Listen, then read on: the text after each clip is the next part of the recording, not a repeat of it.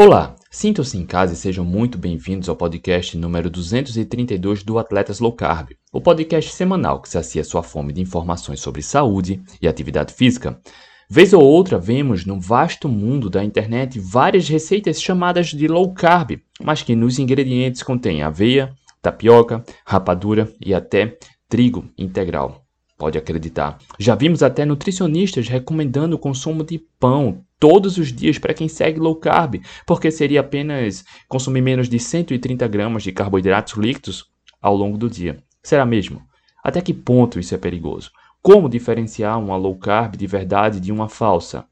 Nesse episódio, bati um papo com a grande Maria Vitória e esclarecemos tudo para que você não caia mais em armadilhas. Acompanhe agora. Boa noite, hoje, quinta-feira, 15 de dezembro de 2022. Estamos iniciando mais uma live da Low Carb e a gente não conseguiu fazer juntos no Instagram. Não sei se estão censurando, se foi algum bug, o que é que aconteceu, mas o que é de fato que ninguém para a gente.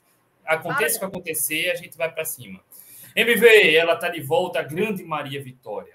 A, a mulher que personifica a comida de verdade, a performance com comida de verdade. Chega junto, chega batendo aqui, MV. É nós. MV, como estão as coisas? Conta aí para mim. Nossa senhora, até hoje o bicho aqui tá pegando com força, cara. Fui inventar de entrar num curso de nutrição na Universidade Federal. Que loucura! Essa etapa da vida, né? A essa altura do campeonato, acho que eu sou meio doido da cabeça, mas já que entramos, agora vamos sair, que é igual maratona. Filho. Maratona entrou, acho acabou. Só... tem que rezar. Entrou, acabou. Só acaba quando cruza a linha de chegada. Que não adianta chorar, não, filho. Bora, já vencemos mais um período já. Já terminamos mais um período, graças a Deus. A luta Ela continua. Tá de volta. Quando a gente começou a fazer as lives aqui, MV veio com uma excelente boa vontade, mas o que as pessoas não sabem é que MV estava dormindo muito pouco. Ela terminava as lives, ia estudar, acordava de madrugada, até que ela falou, André, nas férias eu volto, porque tá, tá lasca. Então tá aí. Hoje entrou de férias, está de volta, bora para cima e a gente vai falar sobre low carb de verdade para acabar alguns mitos, com vários mitos, tá? Que inclusive são perigosos. Mas antes, MV, eu queria dar boa noite aqui à turma que está chegando. Ao grande Gerson, boa noite. Reinaldão Pelegrino, olha aí, chegou aí já cobrando o horário. A gente atrasou um pouco, mas estamos aqui, tá? Boa noite, grande Carlos Jarotais, grande maratonista low carb cetogênico. MV, o Carlos correu a maratona de Porto Alegre em jejum não tomou nenhum carboidrato, fez sub 3. Uai, não desmaiou, não? Não passou mal. Oh! 2 horas e 57, se eu não me engano. Só água e sal. Ô, oh, cara! Não desmaiou, hein? A musa tá de volta. É nós. Isabel, boa noite. Daniel, boa noite. Ricardo, boa noite. Olha aí, a MV é show, cara. A MV é demais. Luke Gear, boa noite. Tânia, boa noite. Vamos lá. Ó, a gente vai falar sobre algumas coisas sobre low carb de verdade, o que é o foco, tá? Por quê? Já vimos algumas postagens desses gurus do emagrecimento, da saúde, da nutrição, conhecidos, ditos como gurus, mas, vez ou outra, MV e eu, a gente compartilha umas postagens que são meio bizarras e teve algumas que estavam seguindo a seguinte linha. Foi uma nutricionista que estava falando que, claro, que pode comer pão na low carb pão tradicional, pão de trigo com muito glúten. Porque low carb é só consumir 40% ou menos de carboidrato. Ó, isso é, enfim, MV. Vamos lá. O que, é que você tem a comentar sobre isso? Para a gente começar a definir alguns conceitos aqui e falar sobre as premissas da low carb. Nossa senhora, vamos começar do começo, né, André? Primeira coisa, gente, low carb não é só abaixar carboidrato, tá? Low carb é um estilo de vida baseado em comida de verdade. Porque se fosse só para baixar carboidrato, né? Se o objetivo fosse só baixar carboidrato, você poderia comer um monte de junk food. Tem um monte de coisa aí que é low carb, mas não é saudável. Exemplo, coisas que tem óleo de soja, margarina é low carb. Se você for olhar pelo rótulo da margarina, tem baixo carboidrato. Mas isso significa que ela é saudável? Não. Então, a questão toda não é só abaixar os carboidratos. A questão é abaixar os carboidratos com qualidade, tendo o quê? Densidade nutricional. E aonde que a gente consegue encontrar densidade nutricional? os alimentos in natura, que a natureza fez para nós. Tem segredo, gente. É tão simples assim. É sim. A low carb chega a ser tão simples que chega a ser constrangedor, né, André? Quando a gente volta a pensar com a lógica biológica, chega a ser constrangedor. A gente tem que fazer estudo em cima de estudo científico para mostrar para as pessoas que comer comida de verdade é melhor do que comer comida processada. Ao nível que o ser humano chegou. As pessoas que... perguntam quantos ovos podem comer por dia, mas não perguntam quantos pães podem comer por dia. Né? Não pode. Ninguém vai no médico, né? Perguntar se pode comer pão, né? se pode comer biscoito. Mas para perguntar se pode fazer low carb, aí tem que ir no médico, né? Não, gente, low carb é comida de verdade. É interessante no médico? É claro. Ir no médico, procurar um profissional de saúde, sempre é bom.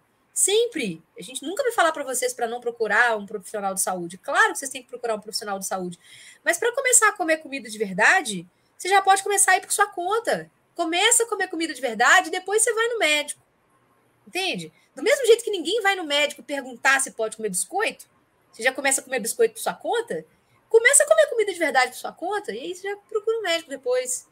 Mas não espera achar um médico para você fazer o óbvio, não, que é comer comida de verdade. Então, qual é que é o problema agora, voltando naquela questão que o André colocou, né? É, a gente confunde muito isso, isso é muito comum. Quando eu comecei a fazer low carb, eu também cheguei a errar no início. Por quê? Todo fui... mundo errou, né? Já. Todo mundo erra, cara. Todo mundo erra. Não tinha atletas low carb na minha época, não. Demorou. Demorou. Quando eu comecei, eu custei a descobrir o André, e depois que ele fundou Atletas Low Carb, então eu fui meio por minha conta mesmo, né? Eu e a Jana, a Janaína, que me ajudava muito nessa época. Então, o que, que aconteceu? Primeira coisa que eu pensei, primeiro que eu achei que era uma dieta, eu não saquei que era logo um estilo de vida. Eu achei que era mais uma coisa da moda, que eu poderia emagrecer, né? Porque fazia muita lógica ali, os mecanismos bioquímicos e tal.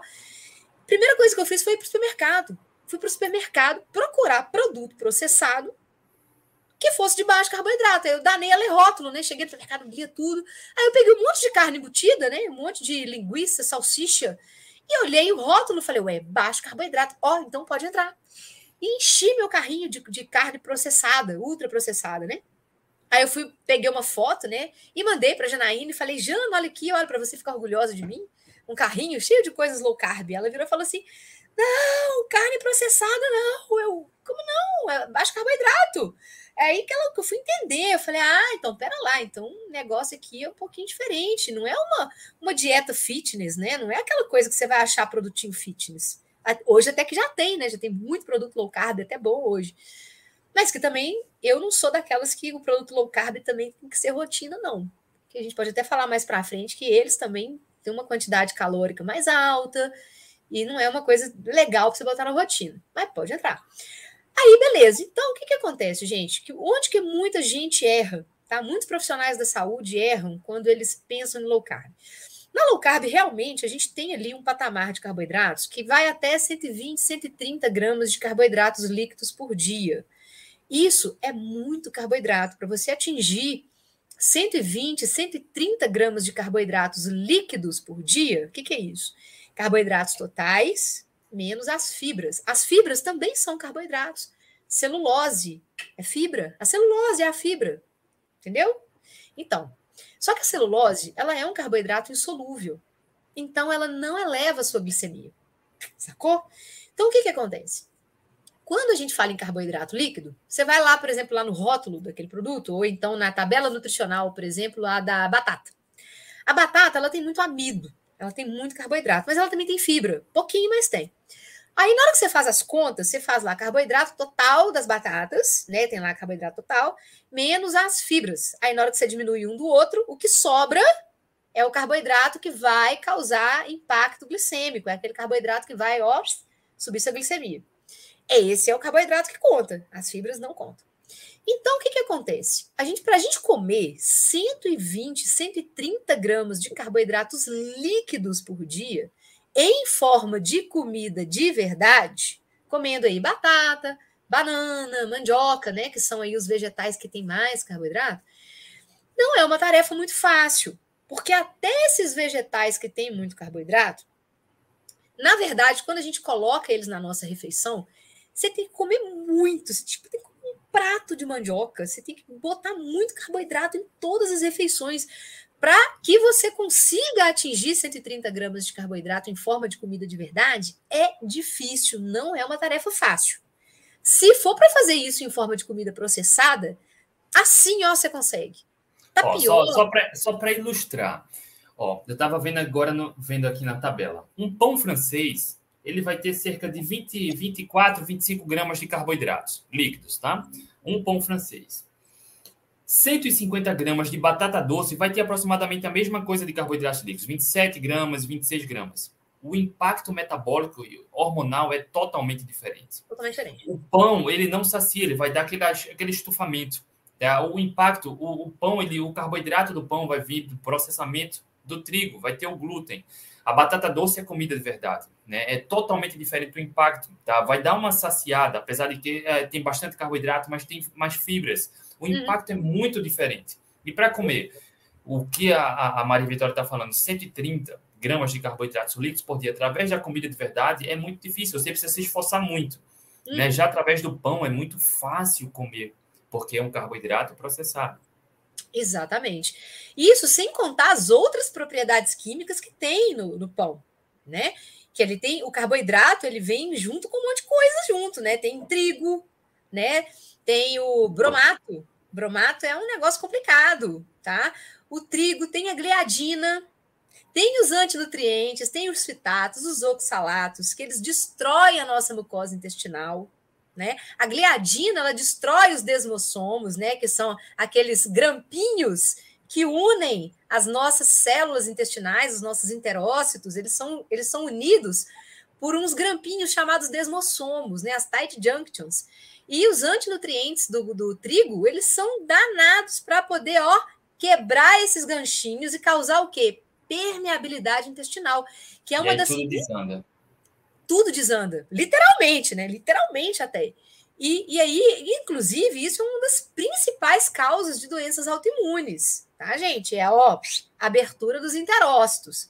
E isso a batata doce não faz, tá?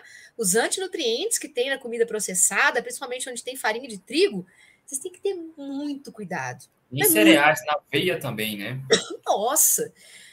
Gente, então, grãos e cereais, isso aí é papo até para outra live, para fazer uma live inteira só disso, igual a gente já fez, né, André? Sobre grãos e cereais, que é um negócio complicado, eles não fizeram parte da, do desenvolvimento do DNA humano, e pior, eles depois eles passaram por processos é, de mudança, né, de, de transgenia mesmo, e hoje as plantas, né, que a gente chama hoje de trigo, de aveia, de arroz, feijão, milho, soja, elas não têm absolutamente nada a ver do ponto de vista genético, elas não têm nada a ver com aquelas plantas da natureza. O que a gente tem hoje não é a mesma coisa que tinha antigamente. Hoje, essas plantas elas possuem muito mais antinutrientes. O trigo tem muito mais glúten, chega de cerca de 400 vezes mais glúten no trigo moderno do que tinha no trigo Einkorn, que é o trigo antigo, aquele trigo lá de Jesus Cristo, que não existe mais hoje né? Então a gente tem que ter muito cuidado. Para que, que a gente está falando tudo isso, gente? Para poder explicar para vocês que as calorias não são iguais. Porque hoje, qual que é o problema, né? A gente não tem carboidratos iguais, olha que maluquice. A gente também está chamando alimento de carboidrato. Alimento não é carboidrato. Carboidrato é uma molécula, tá? Que ela está presente em todos os tipos de alimentos. Só que essa molécula, ela não, ela não é isolada. Você não consegue comer carboidrato isolado. Você não come carboidrato, você come pão, você come mandioca, você come o alimento. E aquele alimento ele vem com um pacotinho, ele é um combo. É um combo de coisas que está ali. Né? Tem carboidrato, tem proteínas, tem gorduras, tem vários tipos de gorduras ali. Entende? Então a gente não pode ficar falando isso assim, ah, é carboidrato, é proteína. Não, aquilo é um pacotinho de coisas. Tem coisas boas e tem coisas ruins que vêm junto com aquilo ali. Então a gente tem que aprender a começar a ter esse olhar, tem que começar a expandir esse olhar, porque senão a gente começa a chamar pão de carboidrato, batata de carboidrato, carne de proteína, e isso não é legal. Nós vamos chegar lá, então calma só, olha só. Por que, eu tô falando isso, né? Porque as calorias não são iguais, tá? E os carboidratos, né, os alimentos, eles também não são iguais, tá? É, eles têm impactos diferentes, foi o que o André falou. Uma batata pode ter a mesma quantidade de carboidrato que um pão geralmente tem ali em torno de 20 gramas de carboidrato. na mesma porção, vamos dizer assim. Só que o impacto da, daquele alimento no nosso organismo é completamente diferente. Um deles, que é o pão, por exemplo, ele pode te dar permeabilidade intestinal, pode piorar rinite, sinusite, pode piorar várias doenças, várias, a pessoa, problema de pele, psoríase, é, cândida, é muita enxaqueca. coisa. Enxaqueca. Sem contar aqui as resistências insulínica, diabética, nós nem entramos na parte metabólica ainda não, nós estamos falando aqui só da parte autoimune aqui da coisa. E ainda tem um impacto na, na, em relação ao prazer da alimentação, porque quando come pão, há uma produção aumentada de hormônios que estão associados ao bem-estar e ao prazer, e acaba ao longo do tempo causando mais fome, mais vício, mais vontades de comer. Exatamente, é um ciclo, né? Um ciclo vicioso. E eu posso falar de carteirinha. Eu já tive uma época na minha vida que eu comia 14 pães por dia. 14 sete pão, pães de sal, né? Sete pães de manhã e sete de tarde. Fora as outras gulodices que eu comia aqui em casa, né? Então eu posso falar de carteirinha, que não é um negócio fácil da gente conseguir largar, porque ele é muito viciante. Açúcar e trigo é extremamente viciante. Diferente da batata doce. Você não come 14 batatas doces num dia, né? Mas eu comia 14 pães. Saciedade é diferente, o estímulo da saciedade é completamente diferente. Então, gente, qual que é o grande problema hoje que boa parte de profissionais da saúde ainda insistem por falta de conhecimento, não é, não é por sacanagem não, porque o ensino ainda é muito ruim nesse nesse nessa parte, né? As pessoas acham que é um problema de calorias. Então, tipo assim, ah, se você comer calorias, calorias para mais, calorias para menos, você emagrece. Realmente, para você emagrecer, você precisa de comer menos calorias do que você ingere. Para você ficar em low carb, você tem que comer até 130 gramas de carboidrato. Só que aí que vem, os carboidratos, né, os alimentos que são mais ricos em carboidratos, eles não são iguais, foi o que a gente acabou de falar. E as calorias também não são iguais, porque calorias que vêm, por exemplo, 500 calorias de carne é completamente diferente de 500 calorias de pão e refrigerante. O impacto metabólico no nosso organismo é completamente diferente. O efeito térmico também é muito diferente. Totalmente diferente. Um deles pode te dar mais fome, pode criar um ciclo vicioso em você, pode fazer você comer várias vezes ao dia e perder o controle, tá? Você não tem controle da fome da saciedade, pode te dar problemas mesmo, problemas intestinais, problemas metabólicos, problemas mentais até, doenças mentais, tá? Então é um negócio muito complicado. E você não pode ter essa perspectiva reducionista, né? De querer simplificar tudo. Ah, não, é só comer 130 gramas de carboidrato. Não. Não é assim, não. É, é 130 gramas de carboidrato. Qual carboidrato? Carboidrato da terra, né? Bicho e planta, gente. É isso que a gente MV, come. Eu, eu entendo que boa parte dessa confusão, claro, tem muita questão do ego envolvida, né? Porque tem muito profissional da saúde, a nutricionista, por exemplo, que não quer dar o braço a torcer, não quer reconhecer que errou ou não quer continuar pesquisando e acaba tentando mostrar que entende, mas a partir do momento que a gente vê uma nutricionista dizendo que pode comer pão todo dia, desde que o consumo total de carboidrato seja abaixo de 40%, isso é ignorância e pode ser perigoso, né? Tem pessoas que podem ter risco sério. E aí eu entendo que essa confusão seja por conta do nome low carb, né? Baixo carboidrato. E aí MV, de onde veio o conceito da low carb? Só para deixar claro. Ou seja, está muito claro né, que a premissa é sobre qualidade, mas de onde veio, de onde surgiu o termo low carb? A low carb, gente, na verdade, ela é uma, um estilo de vida, né? Muita gente encara como dieta, mas a melhor forma de encarar a low carb é como um estilo de vida. Porque o negócio é tão bom, é tão bom que a gente não quer largar mais, desde quando a gente começa a fazer certo, né? E o que, que acontece? A low carb foi uma estratégia nutricional que foi criada, começou lá na cetogênica, 100 anos atrás. Começou lá na cetogênica para tratamento de doenças crônicas, e a cetogênica começou a ser utilizada para tratamento de epilepsia refratária. Os médicos perceberam que as crianças epiléticas, aquelas crianças que não paravam de ter convulsão, elas tinham convulsões o dia inteiro, era uma convulsão atrás da outra. Eles perceberam que essas crianças, quando elas ficavam em jejum, elas paravam de ter convulsão. E aí eles foram pesquisar e descobriram né, que quando a gente está em jejum, o que, que a gente tem de aumento? Né, de corpos cetônicos. Então eles perceberam, falaram, corpos cetônicos está trazendo alguma coisa boa, esses meninos estão parando de, de ter convulsão. Só que criança está em fase de crescimento, criança não pode ficar fazendo jejum demais, porque a criança precisa crescer, ela precisa de nutriente, né, precisa de substrato para crescer. Então o que, que eles fizeram? Eles fizeram uma dieta que mimetizava o estado de jejum uma dieta que fazia com que a insulina ficasse ali, os padrões mais próximos do, do basal ali. E que dieta que é essa? Uma dieta feita de comida de verdade, né? Tipo, ó, oh, gente, parece, né? Com o jeito que o ser humano vivia na natureza, né? Engraçado. Né? Mas descobriram que o ser humano podia comer comida de verdade e aí ficaria com incetose. E aí começaram a aplicar essa dieta nas crianças, né? E perceberam que as crianças estavam acabando com a, a, as crises, né? De, as convulsões. E aí começaram a estudar, estudar, estudar, estudar, estudar. Só que depois a indústria farmacêutica falou: não, coitado dessas criancinhas, ah, crianças têm que ser felizes. Não, vamos dar açúcar para elas, pode dar doce, tem problema. Vamos criar um remedinho aqui, ó. É só a gente criar um remedinho que, né, fazer essas crianças sofrerem comendo só comida de verdade. Que maldade. Então vamos dar um remedinho para eles aqui. E aí, beleza. Só que tem alguns tipos de epilepsia refratária que nem com remédio resolve só a dieta cetogênica que resolve a parada. Remédio não resolve, não.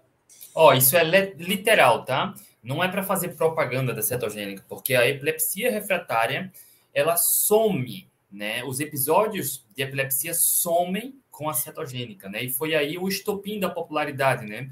Onde a, é. a cetogênica começou a se popularizar, né? Há mais de 100 anos, pouco mais de 100 anos. 1922. Em 2022, agora completou 100 anos do primeiro estudo publicado a respeito da dieta cetogênica na epilepsia. Então, esse ano completou 100 anos que a dieta cetogênica já era estudada. É, e aí aconteceu isso, né? Ela começou a ser muito difundida, começou a ser muito estudada, muito estudada naquela época. Só que aí vem a indústria farmacêutica e, ó, segura isso aí, esse negócio não dá dinheiro para ninguém, não. Esse negócio de comer comida de verdade, ó, não, segura essa porra aí. E aí o que aconteceu?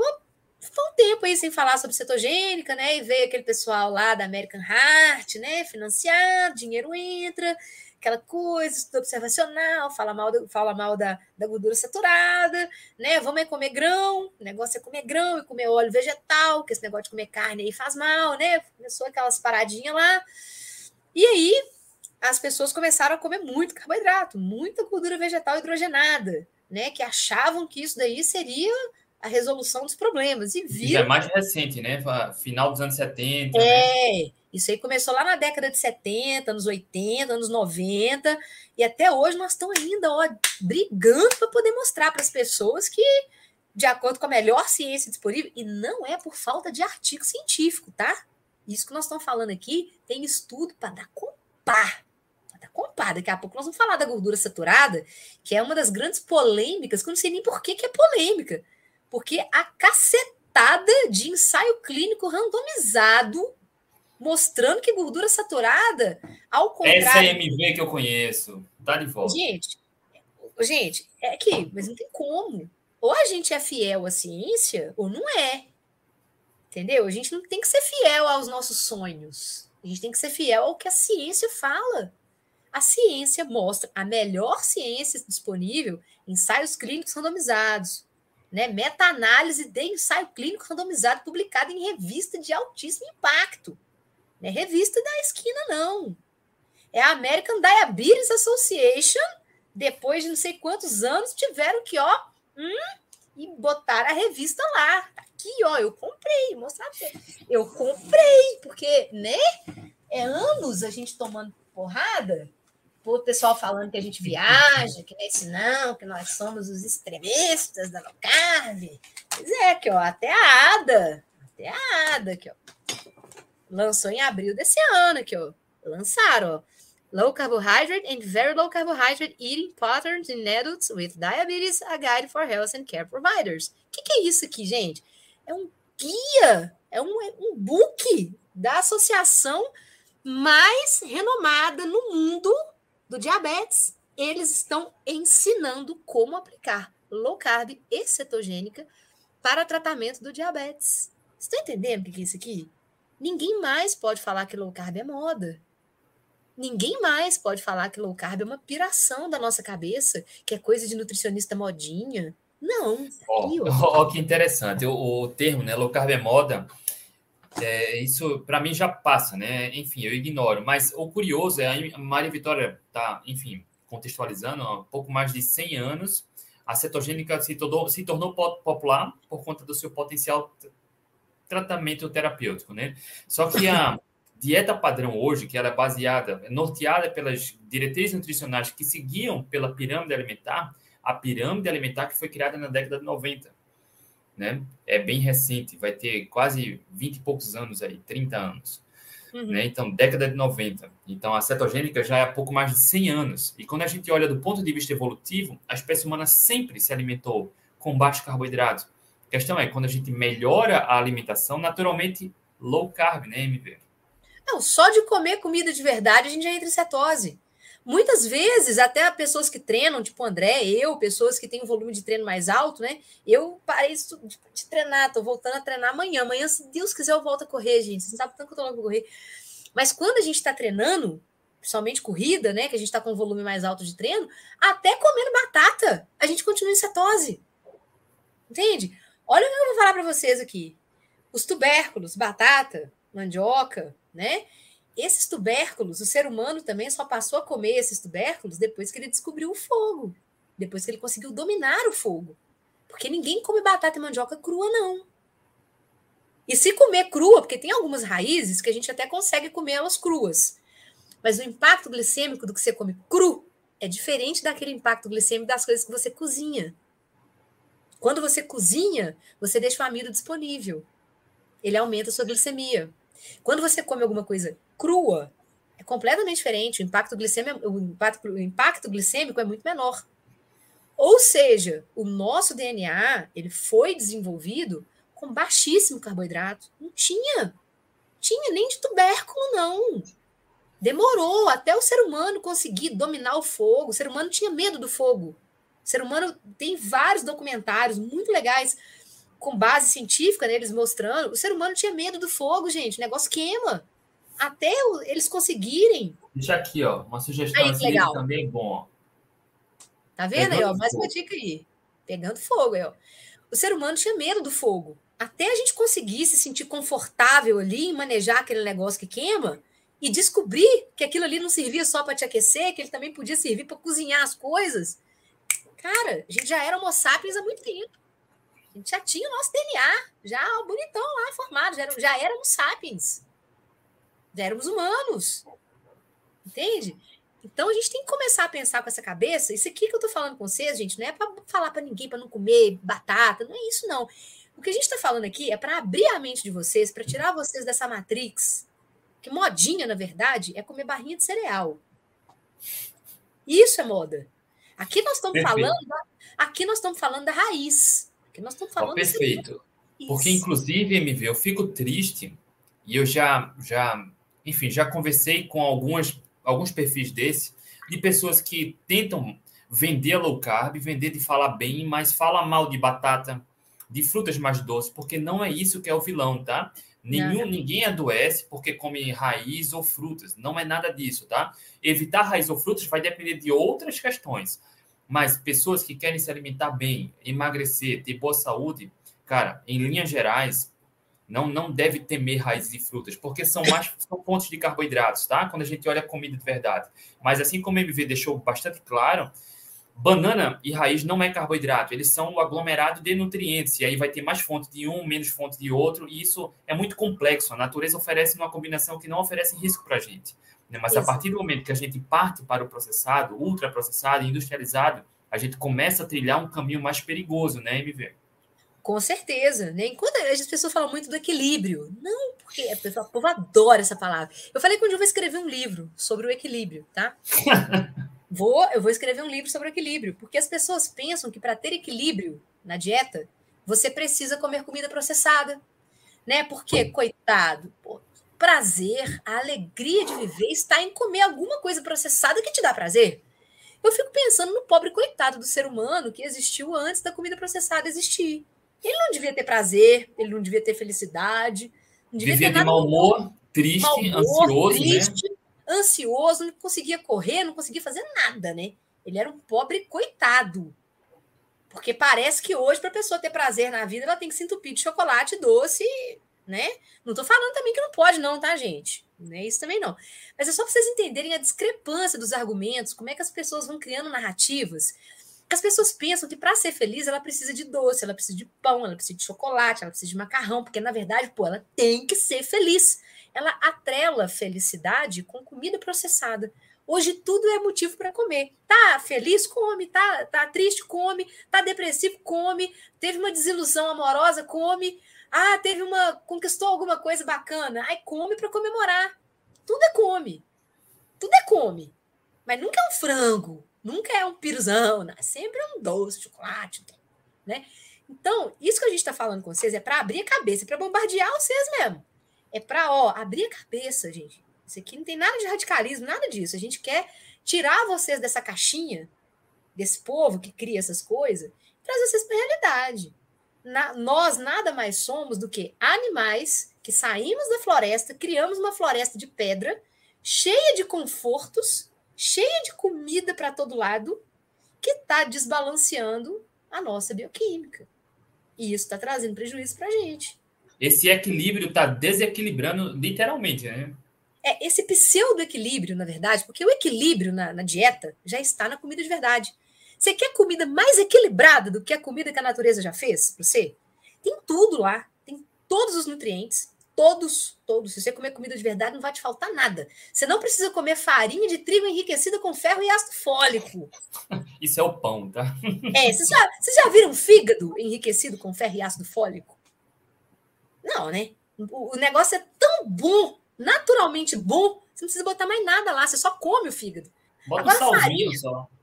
Ó, farinha é um trem tão desgracento que eles ainda têm que botar ferro e ácido fólico nela mas, mas deixa, deixa eu só enriquecer aqui, tá?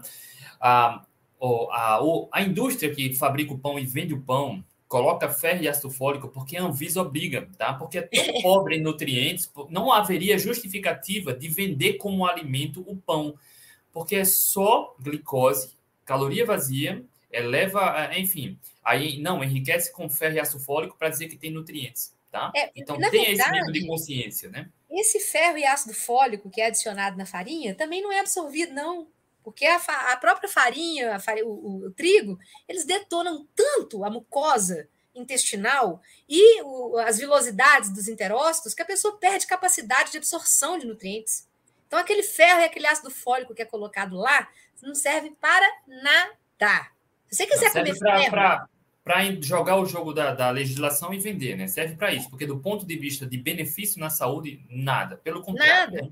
A pessoa Pelo que realmente quer comer ferro e ácido fólico vai comer fígado, vai comer carne vermelha. Sim. Nem Entendeu? feijão, nem, nem, nem couve, né? Pelo amor de Deus. Você já viu, você já viu tratar anemia com pão? A pessoa tá anêmica, você vai mandar ela comer pão? Ah, porque a farinha de trigo tem ferro e ácido fólico junto? Não, né, gente? Pelo amor Entendeu? de Deus. Não. Outra MV, coisa, outra coisa, calma, calma, que esse eu tenho que falar. O tal do açúcar mascavo, o açúcar mascavo, ele é bom. Sabe por que o açúcar mascavo é bom? Porque como ele é menos refinado, ele não passa pelo processo de refino, ele, tipo, rapadura, né? Então ele tem mais nutrientes. Ele tem mais ferro. Você sabia que o açúcar mascavo tem mais ferro? É, mas você já viu alguém tratar anemia com açúcar mascavo? Não, né? Então, gente, não cai nessas coisas, pelo amor. Açúcar é açúcar. O seu oh, pra... pâncreas, o seu pâncreas dá um salto mortal triplo carpado. Ó, oh. para um ser humano absorver os benefícios do ferro através do açúcar mascavo, teria que comer quilos de açúcar por dia. Quilos. O malefício Sim. nem se compara, né? Não seria, não faz, não justifica, tá? MV, para quem se sente perdido no meio dessa turbulência de informações, para quem quer seguir uma abordagem baseada em comida de verdade, uma verdadeira low carb ou cetogênica, até uma dieta paleolítica, que tem mais carboidratos e que é absolutamente segura e saudável. Como começar? Ó, oh, seguinte, o que que rola? Primeiro a pessoa tem que dar uma olhada, né? Para fazer uma dieta paleolítica, gente, é muito fácil. Qualquer dieta low carb é muito fácil. Você vai, como é que você vai saber se você está no caminho certo? Mantenha-se no sacolão e no açougue. Tem erro. Sacolão é açougue. Você comer tudo que está no sacolão e no açougue, bicho e planta, o que veio da natureza, tirando grãos e cereais, que sim, não conta não, o que veio da natureza também. Mas é aquele negócio, né? Tem gente que ainda pode comer grãos e cereais, que ainda não está com o intestino tão bichado assim. Mas a gente não aconselha, não, porque, né, para começar a dar um, rolar umas coisas meio esquisitas, uns diarreia, começa a rolar uma permeabilidade intestinal. Então, assim, melhor não. Depois a gente faz uma live só para isso.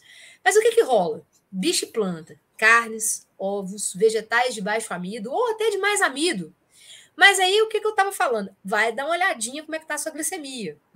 Principalmente como é que está a sua insulina, que às vezes a sua glicemia pode estar tá normal, tá de boaça lá, ó, oh, minha glicemia está ó, 98. Dá uma olhada na, glicemia, dá uma olhada como é que está na insulina. Você vai ver a insulina do camarada, tá 20, 30. Era para estar tá no máximo 7. Mas se a glicemia estiver acima de 7, ela com certeza vai estar mascarando a sua glicemia. Então, às vezes, você acha que você está com glicemia normal, mas a sua insulina já está, ó, altaça, segurando ali a sua glicemia normal. Seu pâncreas está tendo que trabalhar, ó, dobrado, para dar conta da quantidade de carboidrato que você está comendo. E geralmente isso acontece quando a pessoa está comendo o quê? O carboidrato processado, ultraprocessado tá? Porque até se a pessoa voltar a comer a comida de verdade, mesmo que ela tenha ali umas batatas, uma banana de boa, a insulina dela não vai subir tanto. Entende? Então, isso daí, insulina alta, é resultado de má alimentação. É comida processada na certa. Batata, mandioca banana, o cara não faz isso. Não faz isso, tá? Só que aí tem a questão. Se a pessoa já está diabética, se ela já está com insulina alta, insulina acima de 7, aí a pessoa já tem que começar a ficar esperta. Nesses casos, não é interessante comer uma carga de carboidrato maior na dieta, mesmo que seja de carboidratos que vêm da natureza, do tipo batata, mandioca, banana, maçã, abacaxi, frutas doces, né? Tem que ter cuidado, porque essa pessoa já está ali ó, na tábua da beirada para ficar um diabético, se é que já não está diabético. Olha só, é, há poucos dias atrás, eu recebi uns exames de uma menina que me mandou e ela estava com a glicemia normal. A glicemia dela estava 90 e poucos, 98, não sei se não me engano. Aparentemente normal, porque a diretriz fala que ela é pré-diabética depois de 100. Ela estava com a glicemia, acho que de 92, 94, uma coisa assim. Só que ela tinha uma questão, ela estava muito obesa. Ela estava com 130 e poucos quilos. E aí eu falei, cara, tem síndrome metabólica na certa, porque não tem como a pessoa ser obesa com glicemia normal. Pode olhar a insulina. Cara, quando eu olhei a insulina da menina, eu quase surtei, eu dei um pulo da cadeira. Eu nunca tinha. André, eu nunca tinha visto na minha vida, e eu acho que você também nunca viu. Uma insulina Quanto? de 133. Pelo amor de Deus. Insulina de 133. Ó, só para você que está aqui assistindo ou ouvindo o podcast, um dos papéis da insulina tem vários, inúmeros. Um deles é baixar a glicemia, a glicose, né? Então, quanto mais carboidrato, mais açúcar no sangue. Quanto mais açúcar no sangue, estimula a, para que o pâncreas secrete insulina para baixar essa glicose. Então, só para você entender, né? Como a Vitória falou, o normal é estar tá lá 7 ou menos de insulina. Ela estava com 130 e pouco. Então, muito carboidrato, muito açúcar no sangue. Então, o pâncreas trabalhando feito um condenado aí para secretar insulina para baixar essa glicose. Então, aparentemente, pelo fato da glicose estar, entre aspas, normal, a insulina estava pipocando. Resistência insulínica aí, a síndrome metabólica, né? Pipocando. E outra, o tecido adiposo, ele, ele começa a produzir substâncias inflamatórias. O tecido adiposo produz leptina. O tecido adiposo, ele produz macrófagos do tipo M1, que é o macrófago que produz e estimula a produção, ele, produz, ele estimula a produção de interleucinas inflamatórias. O tecido adiposo, ele começa a morrer, ele começa a necrosar. E a coisa começa a complicar muito. Ela, ele, vai, ele vai constituindo um processo de inflamação crônica. O intestino dessa pessoa, geralmente, é um intestino detonado. É uma peneira o intestino dessa pessoa. Peneira. Já não tem interócito mais, praticamente. A, a borda em escova do intestino toda detonada. Ela já tem uma inflamação crônica subclínica gravíssima. Gente, uma, gente presta atenção no que eu vou falar. Mas é glicose normal, né? Glicose normal. Na hora que, detalhe, ela me, ela me apareceu com uma dieta. Na hora que eu vi a dieta que a nutricionista passou para ela, eu quase surtei. Arroz. A dieta equilibrada, né? Não, arroz integral.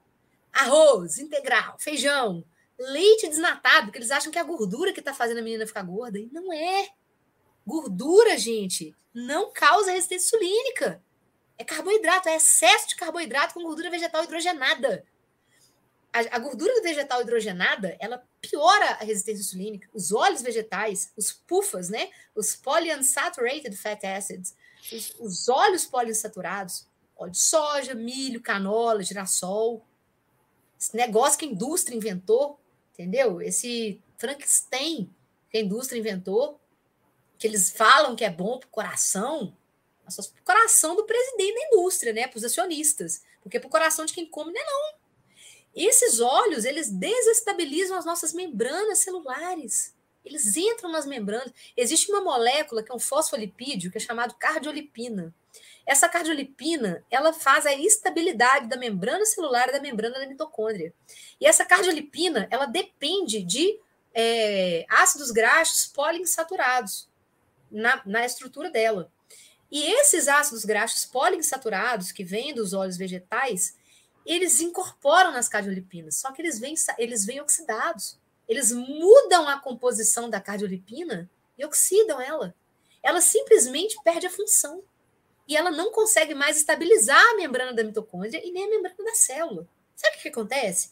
A mitocôndria, que é a, a, energia, que é a usina de energia das nossas células, né? Porque se você não sabe, você não, você não é ligado na tomada, colega.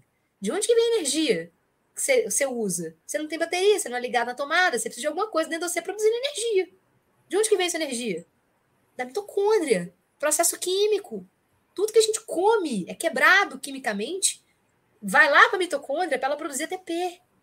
E é lá na membrana da mitocôndria onde a mágica acontece. Tem duas membraninhas lá na mitocôndria onde as cardiolipinas fazem essa estabilização e a cardiolipina, uma das coisas que ela faz é estabilizar a ATPase, que é a proteína que faz o ATP, que pega o hidrogênio lá e faz o ATP. A cardiolipina ajuda a estabilizar essa, essa enzima, né? O que, que acontece quando a cardiolipina perde a função dela? Ela para de funcionar e a mitocôndria morre.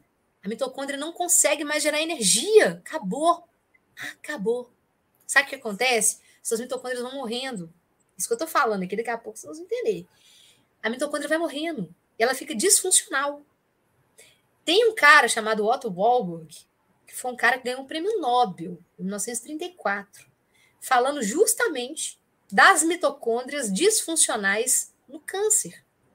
Não são todos os tumores, não são todos, mas boa parte dos tumores cancerígenos eles têm a mitocôndria disfuncional. Ela não produz mais ATP. A célula não faz mais a fosforilação oxidativa. Ela faz fermentação. E isso não é novidade, não, porque todo mundo que tem câncer vai lá fazer um exame chamado PET scan para saber aonde que tem tumor no corpo dela. E como é que esse exame funciona? Eles colocam um contraste na sua veia e esse contraste faz o tumor acender. Ele acende, que nem uma árvore de Natal.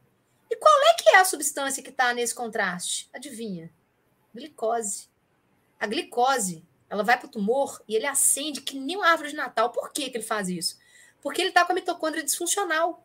E ele está precisando de muita glicose para poder produzir ATP. Porque quando a mitocôndria está funcionando, uma molécula de glicose produz entre 32 e 34 ATPs. Quando a mitocôndria não está funcionando, a glicose produz muito pouco ATP pelo processo de fermentação que é um processo muito antigo, né? Que é o primeiro processo de geração de energia das células, é o processo de fermentação. Antes da mitocôndria ser fagocitada pelas células, né? Que é a teoria da endossimbiose da nossa querida Lynn Margulis. Antes da mitocôndria ser fagocitada pelas células, as células tinham que se virar sozinhas. Como é que elas se viravam? Elas faziam fermentação, pegava glicose, fermentava, né? Só que depois que a mitocôndria entrou para a célula, elas começaram a trabalhar em parceria a célula dá substrato para mitocôndria, a mitocôndria gera muita energia para a célula, né? 32 ATPs, 34 ATPs, né? Isso é bom demais.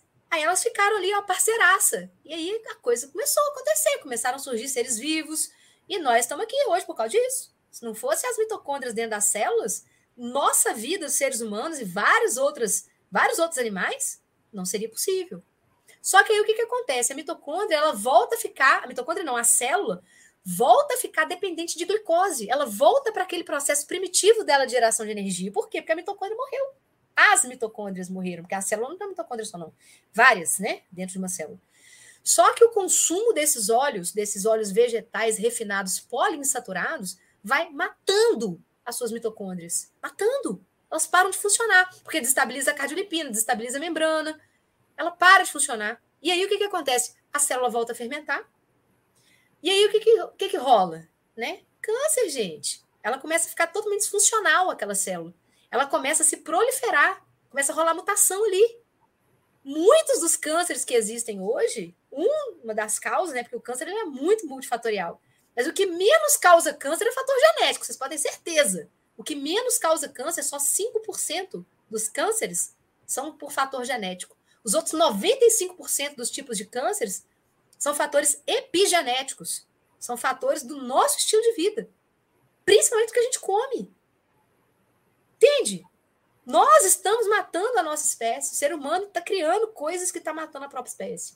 Ó, a MV falou do ponto de vista do câncer, né? Da, da, da, de uma pessoa com bastante sobrepeso, do impacto de uma dieta equilibrada. É claro que para chegar a esse ponto não é tão equilibrado, né? Seja se torna muito desequilibrado justamente porque quem começa a fazer uma dieta equilibrada, comendo mais processados e ultraprocessados, cara, influencia nossos pensamentos e comportamentos. A gente fica querendo mais e mais e mais e mais e mais e acaba perdendo controle. A MV falou dois pontos aí, da obesidade, quer dizer, vários pontos. Obesidade, falou da produção de leptina, e aí o que, é que acontece? Uma dieta equilibrada, comendo de tudo um pouco, muitas vezes até diminuindo carboidratos gerais, mas ignorando a qualidade, o indivíduo liga o modo hormonal e metabólico de engorda.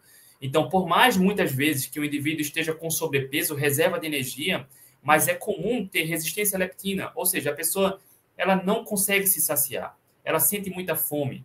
E aí é muito, é, é chega a ser bem sofrido reverter esse quadro, né? De melhorar, de, é sofrido, né? Então, uma dieta, uma dieta equilibrada, ela tem vai enraizando por vários problemas, né? Você aprofundou uma questão da, do câncer aqui, claro, a circunferência abdominal, a obesidade, ela é um estado inflamatório que aumenta as chances de mortes gerais de cânceres, mas não só isso, né? A gente liga o modo hormonal de engordar, de adoecer, e por mais que a gente tenha uma dieta equilibrada, parece que o indivíduo não sacia, pensa em comida e é fome o tempo todo. A questão da da mitocôndria, ah, enfim, morrendo. Ah, por mais que ela tenha excesso de energia, ela se sente fraca, né? Então, uma dieta equilibrada é perigosa por várias nuances, né, né MV? Nossa, demais. É, é um fator sistêmico, né? Quando a gente começa com a alimentação cheia de comida processada, ela vai disparando várias coisas ao mesmo tempo. Um desequilíbrio hormonal total. E esse desequilíbrio hormonal, que acontece, ele vai trazendo muita fome, ele não te traz saciedade, ele faz a pessoa comer o tempo todo. E quanto mais a pessoa come comida processada, mais dependente ela vai ficando de comida processada. Ela vai criando aquele ciclo, assim, aquele ciclo diabólico da resistência insulínica. A resistência insulínica faz a pessoa ter fome o tempo todo. Dá um, aumenta o tecido adiposo, e quanto mais o tecido adiposo aumenta, maior a produção de leptina. Quanto mais leptina chega no seu cérebro, mais ele vai parando de responder. Porque o que é a leptina? Ela é um hormônio da saciedade, tá? Então, quando ela por, por que, que o tecido. Olha para vocês verem como é que o nosso corpo é maravilhoso, né? O nosso organismo, quando a gente está na natureza, quando a gente está com uma quantidade de tecido adiposo ali bacana, ele produz a leptina e fala para o cérebro assim: cérebro, fala para ela parar de sentir fome, porque já tem gordura suficiente aqui, tá? Não precisa comer mais, não, tá de boa. Aí o cérebro fala assim: ô, Fulano, não sente fome mais, não, tá? Pode ficar de boa aí, vai caçar o que fazer, vai catar florzinha, vai procurar borboleta, ah, não, mas não precisa procurar comida, não, porque você não está com fome, não, tá? O que, que acontece quando a gente começa a ter muita produção de leptina? O cérebro começa a ficar surdo. A leptina chega lá e fala: oh, tem gordura já estocada, não precisa sentir fome, não. Ele, ai, ei, ei, igual a velha surda, né? Ah, não tá entendendo, não. Come, come, come. Oh, para, pô, cara, já tem gordura demais aqui, ó. A leptina chegando e falando pro cérebro, cérebro surdaço ele continua fazendo a pessoa ter fome. Continua produzindo grelina. Grelina é o hormônio da fome, né? Aí a pessoa começa a querer comida o dia todo. Não tem nada que sacia a criatura. Mas é um distúrbio hormonal. Aí a gente volta lá no início da live, daquela pessoa que fala assim: não, você pode comer pão. Por Porque se você contar calorias, se você contar carboidratos, se você tirar o miolo do pão, né? É, você pode encaixar o pão na sua dieta, só que tem um problema. O pão, ele tem um fator hormonal ali que ele, que ele dispara, que é completamente diferente de você comer um pedaço de carne. Se você comer dois, três ovos, você pode comer a mesma quantidade de calorias de ovo e a mesma quantidade de calorias de pão. O efeito hormonal é completamente diferente. Um vai te dar pico de insulina, que vai piorar a sua resistência insulínica, que vai fazer você armazenar mais gordura, que vai piorar a produção, vai aumentar a produção de leptina e piorar a sua resistência à leptina, que não vai te saciar, que vai te fazer sentir fome depois ali duas, três horas, você já está com fome de novo, enquanto um não vai estimular a sua insulina, que é o caso do ovo, por exemplo. Você comer três ovos no café da manhã, ao invés de comer pão, o que, que vai acontecer? Você não vai ter um pico de insulina, como você teria se você tivesse comido pão. Você não vai ter estímulo para poder armazenar mais triglicerídeo, né, mais gordura na sua célula, porque a insulina é que faz a gordura ficar quietinha lá no seu depósito. A insulina não deixa ele sair de lá, não. Ele fala, fica quieto aí, tem muita comida. Isso, gente, é um mecanismo de proteção natural do nosso organismo. Nosso organismo ele está pronto para poder sobreviver num ambiente que não tem comida. Então, no dia que aparece comida, a insulina chega lá e fala assim: gordura não sai daí, não. Fica quieta aí, porque ó, nós estamos passando por um período bacana aqui que está rolando comida. A gente não sabe, né? Porque daqui a pouco vem o inverno, começa a cair neve aqui, não vai ter comida mais, nós vamos precisar usar o tecido adiposo. Mas enquanto está tendo comida, tecido adiposo, você fica quieta aí. Não gasta, não porque está rolando comida. O nosso, o nosso organismo ele não entende que a gente está em 2022. Ele acha que a gente está lá em zilhares de anos atrás, 10 mil anos atrás, onde a gente tinha que ficar andando quilômetros e quilômetros e mudando de. pulando de lugar em lugar até achar comida no inverno, né? Então, o que, que acontece? As calorias não são iguais. Os carboidratos não são iguais, apesar da molécula de carboidrato ser a mesma, mas ela vem envolta né, por um alimento que não é igual. Então, gente, esse impacto que o alimento causa no nosso organismo, principalmente a comida processada, ele é desastroso. Quando a gente come pão, quando a gente come macarrão, pão integral, pão comum, qualquer coisa que te dá pico de insulina, que sobe a sua insulina muito rápida, e mesmo quando tem fibras, né? Porque aí, aí vem, vem o argumento do carboidrato complexo. Complexo é a mente da pessoa que não consegue entender que uma pessoa que tem resistência à insulina, ela tem insulina alta o dia inteiro. Da hora que ela acorda, a hora que ela vai dormir. Ela tem insulina alta, ela já está intolerante ao carboidrato e ela já está com resistência ao hormônio insulina. A insulina já não entra mais na célula. Do mesmo jeito que a gente tem resistência à leptina no cérebro, a gente também tem resistência à insulina nas células a célula também fica surda e não entende mais a sinalização da insulina, criatura.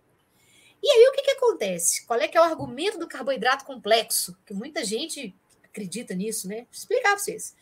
O problema da pessoa que tem resistência à insulina e intolerância ao carboidrato, o que, que essa pessoa é? Diabética. Tem intolerância ao carboidrato e resistência insulínica. Ela tem isso, gente, o tempo todo. 24 horas por dia ela tem glicose alta, ela tem glicemia alta e ela tem insulina alta. 24 horas por dia, ela não tem sossego, não. Ela não deixa de ser diabética em alguns horários do dia. Não, ela é diabética o tempo todo, tá? Qual é que é o argumento do carboidrato complexo? O que é o carboidrato complexo? É um alimento que tem mais fibras na composição. Esse alimento pode ser natural, ele pode ser uma batata doce, por exemplo, ela é considerada carboidrato complexo, porque ela tem mais fibras na composição. E um pão integral, olha, também é considerado um carboidrato complexo. Vocês acreditam nisso? É, tem muita gente que prescreve pão integral com o argumento de que ele é um carboidrato complexo, porque ele tem fibras. Beleza. Qual é que é o argumento? A fibra, e realmente, a fibra, ela retarda um pouquinho a absorção da glicose. Ela retarda a absorção da glicose. Então, se a sua glicemia subiria assim, com carboidrato simples, com carboidrato complexo, ela vai subir assim. Um Mas o que importa é, é, a carga, né, MV? O que importa para a pessoa que é intolerante ao carboidrato e resistente à insulina, o que importa é a carga. A fibra que está naquele alimento não faz o carboidrato daquele alimento desaparecer, não. O carboidrato continua lá. Ela não suga esse carboidrato e joga esse carboidrato para o além. Não ela só diminui a velocidade com que esse carboidrato vai ser absorvido pelo seu organismo. E essa velocidade, gente, a diferença é de geralmente 30 minutos. A pessoa deixa de ser diabética em 30 minutos? Não, a pessoa é diabética o tempo todo.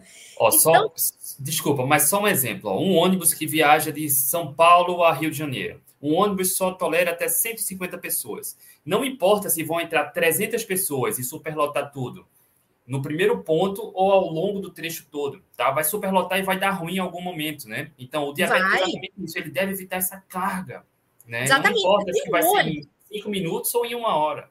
Exatamente. A corrente sanguínea do diabético é um ônibus lotado.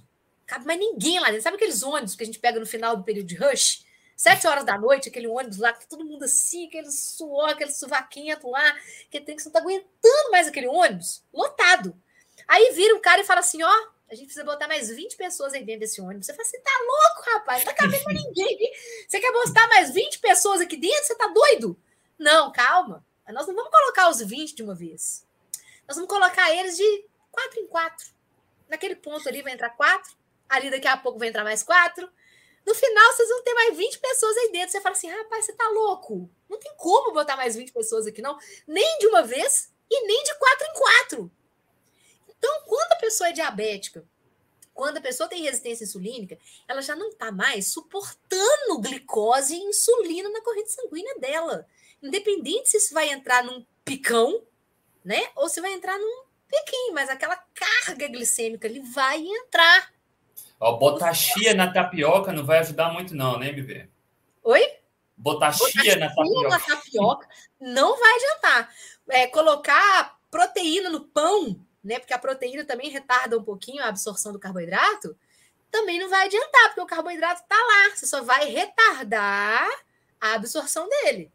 Mas para quem já tem a corrente sanguínea lotada de glicose, se vai entrar 4 em 4, ou se vai entrar os 20 de uma vez, meu amigo, você vai se ferrar do mesmo jeito, vai, só vai piorar a sua saúde. Por isso que os diabéticos continuam sendo diabéticos. Eles fazem tudo de acordo com a diretriz, cara. Eles comem pão integral, eles comem tapioca, eles comem tudo de acordo com a diretriz. Grãos e cereais integrais. Sabe o né? que é triste também, MV? Ó, só no ano passado aqui no Brasil, mais de 12 mil amputações foram realizadas em pessoas com diabetes tipo 2. Isso sem contar as pessoas que perderam visão ou tiveram outros problemas decorrentes do diabetes tipo 2. Boa parte dessas pessoas, elas tomavam remédio para controlar a glicemia, tinham diabetes controlado. Né? Essa falsa sensação de controle pela medicação não anula né, os riscos. Então, a causa do problema deve ser combatida. Né? É, esses danados não devem entrar no ônibus, pelo contrário, o ônibus deve ser esvaziado. Tá? Então, a medicação ajuda para que dos 20 não, não entre 20, entre 15, entre, o risco vai continuar existindo. Né? A causa do problema deve ser combatida. Né? É, esse problema ele só aconteceu por causa de uma alimentação rica em produto processado. Uma porque se a pessoa... né? É, porque se a pessoa tivesse, desde criança, crescido comendo comida de verdade, mesmo que essa comida de verdade tivesse lá batata, banana, mandioca, né, coisas que têm mais carboidrato, essa pessoa não ficaria doente, porque igual a gente falou no início da live, o impacto glicêmico desses carboidratos ele é diferente. Esses carboidratos eles não vêm com gordura vegetal hidrogenada, não tem margarina escondida lá no meio, né? Não tem glúten lá no meio. Então, é um carboidrato, mas é um carboidrato que não te dá aquele pico horroroso de glicemia. A carga glicêmica também deles é menor. O combo é um combo do bem. Entende? É diferente daquele combo do mal que vem da indústria. Então, a pessoa que é criada com comida de verdade, ela não desenvolve resistência insulínica. Mas depois que a pessoa que foi criada comendo pizza, bolo, macarrão, fast food, refrigerante, suco integral, né? Coisas que são vendidas aí como fitness, sorvete com gordura hidrogenada, cara, isso tudo piora a resistência insulínica, mata suas mitocôndrias. O que, que acontece? Essa pessoa chega tá, com 20, 30 anos de idade, cada vez agora mais cedo, né? Crianças já diabéticas com 12, 15 anos Outro dia mesmo, na, na família de uma amiga minha, já tinha dois adolescentes na família dela, acho que um de 10, um de 12, um de 15, não sei, os dois já diabéticos. Entendeu? Surreal. Você vai ver a, alimentação deles, você fala, é, tem razão de estar diabético mesmo. Não, não tem condição. Os meninos não comem comida de verdade hora nenhuma, nem no almoço. Então, o que, que acontece? Depois que a pessoa já está resistente à insulina, até alguns carboidratos da natureza ela vai ter que evitar. aí tem que ser cetogênica, colega. e durante um período de tempo, né? Até normalizar a saúde metabólica, né? Sim, até. Ah, mas não é boa, não é boa. Quem começa a fazer cetogênica gosta tanto que raramente volta. Sim. Eu apoio você, você come muito pouco tubérculo, né, André? Eu me sinto melhor. Inclusive, olha que interessante. A gente sabe, né, que o carboidrato processado ele dá um enche, mas depois a, a, a hipoglicemia reativa, né, na maioria dos casos, né, quando a insulina vai baixando, vem a fome novamente. Isso acontece também quando eu como mais raízes comigo, sabe, MV? Quando eu como inhame, batata doce, enfim. Geralmente eu faço isso no jantar, no outro dia eu acordo com mais fome, sabe? É. Então a questão do autoconhecimento, eu adoro, tá? E não deixo de comer por conta disso. Mas uhum. eu sinto isso, né? Aumenta a minha fome. Aumenta a fome. E eu, eu também não gosto de jeito nenhum. Eu já me adaptei tanto a viver em cetose, numa cetogênica, né? Que eu não consigo mais comer tubérculo. Se eu como tubérculo, vem aquela lombeira, começa a dar gases, fermentação, estufamento, começa a dar espinha no meu rosto, eu fico cheio de espinha. Só de, olha que é comer comida de verdade, é batata e mandioca, que banana. Né? Só de minha, minha pele começa a estourar a espinha para tudo que é lado. Então eu evito, eu gostei de viver em cetogênica, já tô em, vou completar agora sete anos de cetogênica, né? Então é, é muito mais, meu corpo gosta muito mais disso. Então, assim, mas se a pessoa quiser, né, se a pessoa quiser, depois de um tempo, depois que ela já tiver revertido a síndrome Sim. metabólica, se ela quiser voltar a comer um tubérculo ali, não tem problema nenhum. O que a gente não aconselha realmente é voltar a comer a comida processada, porque senão ela vai voltar a ter a síndrome metabólica. Ó, dois pontos importantes, tá? Uma forma simples de começar. Evita a base, tá? Evita aquilo que você precisa olhar no rótulo para saber a lista de ingredientes. Cara, na natureza não tem cilada. Então, raízes, frutas, a base, carnes e ovos, você aumenta em 90% as chances de acerto. A partir do momento que você começa a pegar algo empacotado, embalado, você precisa olhar a lista de ingredientes, você está começando a aumentar a possibilidade de erros. Mas se for exceção, não for a base, tá tudo bem. Então, vai no simples que funciona melhor. E tem um ponto importante, MV. Existe um mito também muito forte que é sobre a gordura. A vez ou outra a gente vê um guru desse do emagrecimento falando que margarina é melhor que manteiga, por conta principalmente que a margarina ela não tem gordura saturada, é quase nada, e a manteiga é rica em gordura saturada.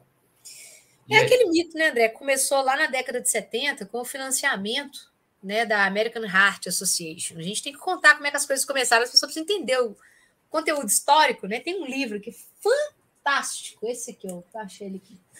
Recomendo demais vocês lerem, ó. Chama Gordura Sem Medo. Mostra Esse aí, livro é fantástico, ó, da Nina Titles. Ela fez uma recomposição histórica contando com fatos e dados mostrando tudo. Não, ela fez até entrevista com as pessoas envolvidas. Tem, ela tem os artigos científicos, ela tem tudo. Ela fez um compilado que chegou nesse livro maravilhoso chamado Gordura sem Medo. E ela conta como que foi feita a, o financiamento né, da, da American Heart Association, é ele aí, ó, lá na década de 70. Que é o seguinte, gente, vou explicar para vocês o contexto histórico da coisa. O, o, óleo de algodão, tudo começou com óleo de algodão. O óleo de algodão, ele era utilizado na indústria lá no início do século, na 1870, lá na segunda revolução industrial. O óleo de algodão, ele era utilizado tanto como combustível, tanto como lubrificante nas indústrias, né? Somente nos Estados Unidos. Então, o óleo de algodão nada mais era do que um combustível. Ninguém nem imaginava que aquilo um dia podia vir para sua mesa. O negócio era usado em máquina, tá?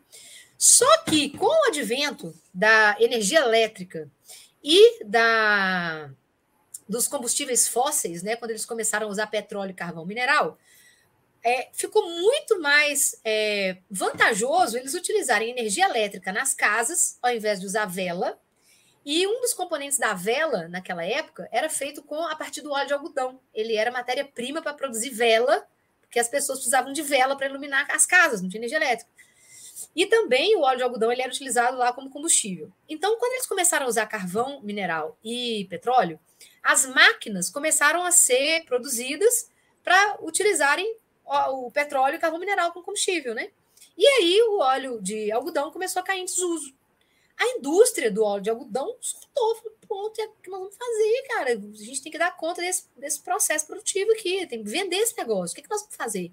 Pessoal, não, vamos colocar isso na alimentação das pessoas. Ah, mas como que a gente vai colocar isso na alimentação das pessoas? O negócio é tóxico, o negócio fede. Não, não dá um jeito, vamos fazer um processo químico aqui. Tem um, um componente químico lá que chama-se gocipol. É uma substância tóxica, um fitoquímico que tem no, no algodão, na semente do algodão. Então, para poder tirar esse gocipol, eles tiveram que fazer um processo químico de refino, que é um processo químico. Quando a gente fala óleo refinado, as pessoas confundem refino com filtragem. As pessoas pensam que o óleo refinado é uma coisa parecida com filtragem, e não, é um processo químico pesadíssimo. Pesadíssimo. Envolve solventes químicos, inclusive a inserção de soda cáustica, o NaOH. Ele é utilizado para branquear esses óleos, porque eles são verdes, fedorentos, e eles vêm que nem uma goma. Eles não saem da semente bonitinho, não. Eles são óleos que eles saem que nem uma goma, eles têm que passar por um processo de deguming, que é um processo químico, para poder fazer aquele negócio ficar minimamente palpável para alguém consumir aquilo, sem medo, né? Sem nojo daquilo. Então é um processo químico muito pesado, que envolve solventes químicos, que envolve altas temperaturas, que já oxidam aquele óleo na fábrica pessoal tem medo, né? Ai, de vou aquecer a gordura na minha casa, o meu fogão vai aquecer o óleo. Meu filho, você não sabe de nada. Você já está comprando um negócio que foi aquecido a 280 graus lá na indústria. Já está chegando para você hiperoxidado, né? Só que a oxidação, ela não, não vai mudar a cor dele, não. Ele vai colocar outro processo químico lá que vai desfazer aquela mudança de cor e você vai achar que aquilo está lindo, né? E vai comprar, porque ouviu falar que o negócio é saudável. Então, o que acontece? Então, eles fizeram esse processo químico lá para tirar o gocipol, né? Fizeram o processo químico para tirar o cheiro, o fedor, o odor e a substância química tóxica, né? E falaram: pronto, agora já, já é possível de ser consumido nas mesas das pessoas. Só que tinha um outro problema. As pessoas consumiam banha, banha de porco e gordura de coco. E manteiga, que a manteiga é muito fácil de fazer. A manteiga, você só bate o leite em alta velocidade, tem uma maquininha que você roda assim, ó, você coloca o leite lá, bate, bate, bate, bate, bate, e ele vira manteiga. Se você pegar um creme de leite, um dia você faz o teste aí na sua casa, compra creme de leite fresco, aquele da garrafinha, põe na batedeira, liga a batedeira na velocidade mais alta e coloca lá. O creme de leite vai virar manteiga. É assim que faz manteiga, batendo creme de leite. Então, gente, a manteiga, a maior parte dela é de gordura saturada. Então, eles tinham que convencer a população a parar de usar banho de porco parar de usar gordura de coco e começar a usar a nova invenção deles, que era uma tal de margarina, que nada mais era do que. Porque a, a manteiga era muito utilizada para dar consistência nas preparações.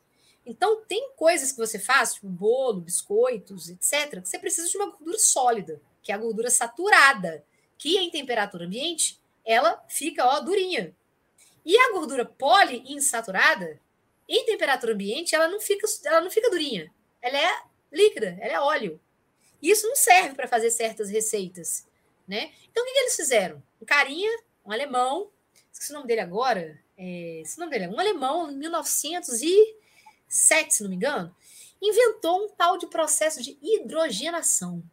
Porque é só colocar hidrogênio na molécula que você satura ela. Pronto. Você satura a molécula em temperatura ambiente, ela é saturada, ela vai ó, ficar durinha. Só tem um problema, na hora que você satura a molécula, quando você faz esse processo de forma artificial, você muda a conformação da molécula. Aí ela passa a ser a tal da gordura trans. Ela sai da forma cis, o hidrogênio vira e ela fica na conformação trans. Seu organismo já não reconhece isso muito bem. Os micro-organismos, inclusive, não conseguem nem metabolizar essa porcaria. Você coloca. Inclusive, no Brasil está é, sendo proibido, né? Já foi, a partir de 2020. Aí, vou, nós vamos chegar na história da, da proibição dela. Então, o que, que acontece? Essa gordura agora, ela tá ótima, né? Ó, já tá durinha, tá vegetal, veio de fonte vegetal. E aí precisavam convencer as pessoas de que aquela gordura vegetal era melhor do que a manteiga.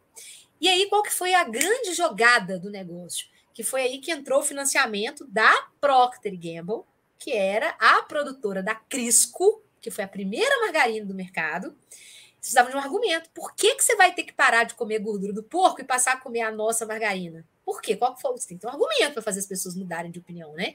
Um negócio que é milenar, de uma hora para outra você passar a ter medo daquilo. Qual foi o argumento? Colesterol. Se aumenta o colesterol, as pessoas que estão infartando, elas estão infartando porque estão com colesterol alto. Então, essas gorduras, e é verdade, a gordura saturada, gordura animal saturada, ela aumenta o colesterol. Isso é verdade. Não, é verdade que aumenta, mas que morre por conta disso é outra história. Aí é outra história.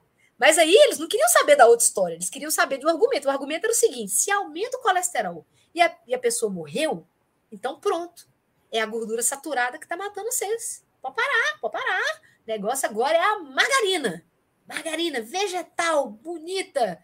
Coraçãozinho agradece. Ela não aumenta o colesterol. Ela é, ó, deixa o seu colesterol baixo. Então, bacana agora, a partir de agora, bacana é ter colesterol baixo. Beleza.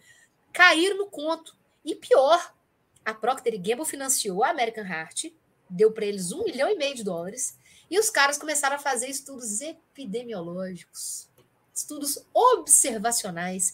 Para quem não sabe, os estudos observacionais eles são cheios de vieses.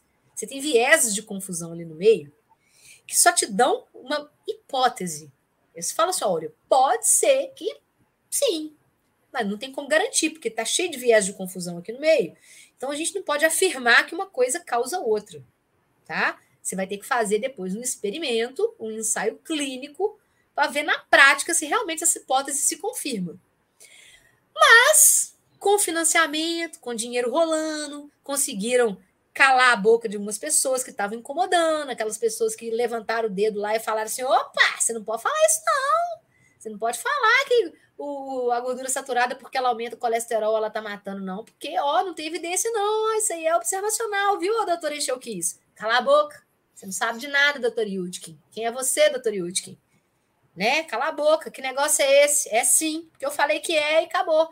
E aí começaram a destruir as carreiras. Esses, esses cientistas que ousaram falar que aquela hipótese estava errada, que ela não tinha comprovação científica suficiente para ser afirmada como ela estava sendo afirmada, esses caras foram calados, sabe como? Cortaram o financiamento deles, cortaram os financiamentos científicos deles, que eles eram cientistas, eles vivem de ciência, eles vivem de fazer artigos e publicar artigos.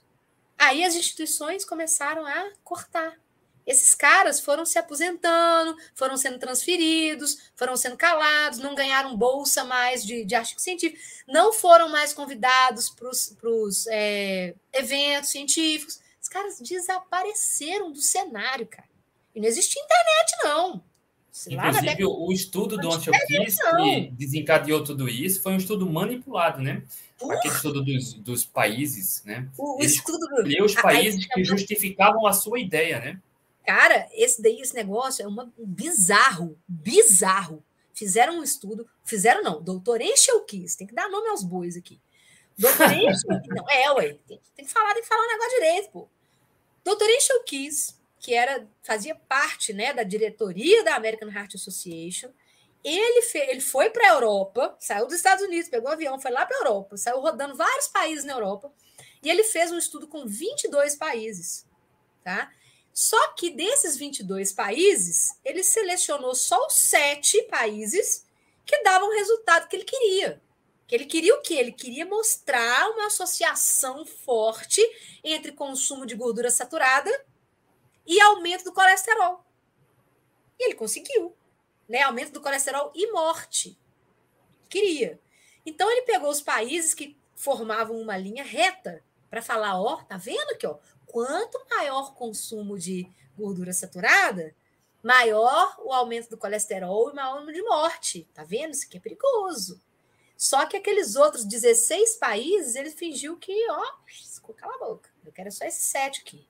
Foi aí que o doutor Yudkin levantou a mão lá e começou a criticar. Falou: esse negócio tá errado. Que isso? Isso foi, isso foi no, na década de 60, mais ou de menos, 70 né? para é, final da década de 70, isso. E aí o Dr. Yudkin, ele, não, o Dr. Yudkin tem um livro fantástico, eu fui doida para ler ele, que é o é, Branco, é, Branco, como é que chama? Oh, pesquisei, André, aquele deadly, é, Pure, White and Deadly. Puro, branco e mortal. Adivinha de quem que ele está falando? Sim, sim, sim, do açúcar, né? Do açúcar. Puro, branco e mortal. Chama Pure, White and Deadly. Vende no Amazon. Vou comprar esse livro, vou ler nas férias agora. Então, com esse livro, o, o Dr. Yudkin, ele falou, olha, o problema não está na gordura saturada, o problema está no açúcar. Só que aí a, a, a, indústria do açúcar, chegou de voadora nele, falou: Que isso, meu amigo? Você falar do. Não, cala a boca aí. Começaram, cara, a atacar o cara. Calaram a boca do cara, cortaram os financiamentos dele.